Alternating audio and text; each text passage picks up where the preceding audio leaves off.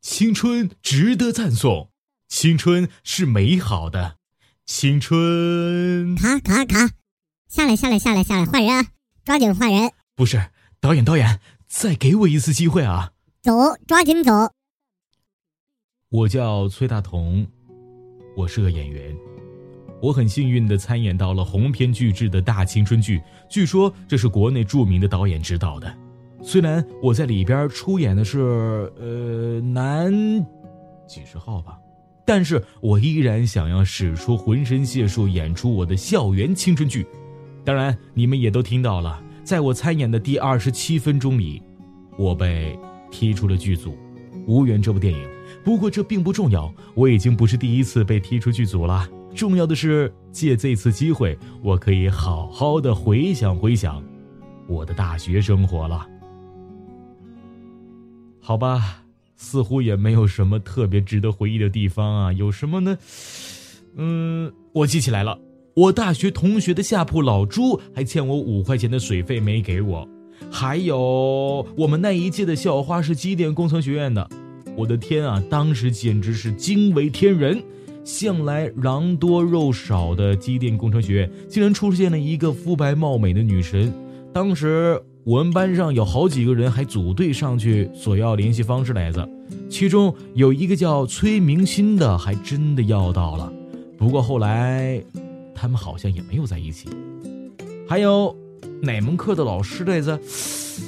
呃，他总是跟我们说对不对？啊，就比如说，同学们，物理几何怎么怎么，对不对呀？然后自己会答到，哎，对，嗯，然后说，对不对呀？还有好多好多，嗯，其实记忆最深刻的还是跟几个舍友，还有我初恋在一起的日子吧。呃，是几个舍友，呃，他们在一起和呃初恋是分开的哈，别多想。整个大学都是他们陪我度过的。我记得军训那会儿。老朱天天喊累，没事私底下就说早晚要跟教官比划比划。结果就他那个体型，哦，对了，老朱是一个一米七、一百九十多斤的胖子，也是那个欠我五块钱一直没有还的胖子。有一次我们集体迟到，老朱因为一路狂奔停下来以后大喘气，说着：“我，我，我。”正巧。我们的教官在问是不是对他有意见，竟然敢集体迟到，于是我们的老朱就被教官轻轻的收拾了一顿。后来毕业前最后一顿饭，他说：“我当时其实想说我不行了，我没想到咱们的教官那么的粗鲁。”毕业以后呢，我们各奔东西，几个老朋友偶尔还会联系，互相调侃，偶尔。还是会提到那个女孩没错，你不用猜那个女孩是谁了，就是我的初恋。怎么说呢？到今天，她依然是我心里美丽的姑娘，不是校花，也不是院花。我跟她是在某一次选修课上认识的。作为刚刚上大学的小子，我觉得真的是非常的漂亮。后来嘛，俗套的剧情，我追到了她，然后在毕业的时候。她跟我说了分手。分手以后，跟几个哥们喝得昏天暗地，似乎把所有的东西都抛在了脑后。不过，唯一忘不掉的就是那个从大一到大四变得越来越女神、越来越优秀的姑娘。其实，一直到今天，我还没有彻底忘记，只是偶尔拿出来晒一晒。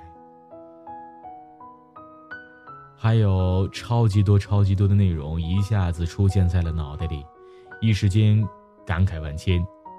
说起来，我的大学还是很精彩的，都有过几个逗逼的舍友，也幻想过女神，也谈过一个难以忘怀的大学初恋。记得刚上大学那会儿啊，总是幻想着要在大学里面闯出自己的一片新天地。现在想一想，大学四年得到最多的就是成长吧。大学四年间，从最初大家打打闹闹，两个人的卿卿我我，再到最后面的开始忙着毕业写论文，为了面试做简历，可能对于那个年纪的我们来说，才真正的慢慢的变成一个大人吧。后来老朱减肥到了一百五十斤，去做了某个公司的男公关。我的初恋去做了伟大的人民教师，我呢，成为了一个四处漂泊的不入线的群众演员。散落的回忆拼凑成了一幅幅的画面，没有那么的惊天动地，也不是完完全全的平平淡淡。可能他只是帮我想起了我的大学。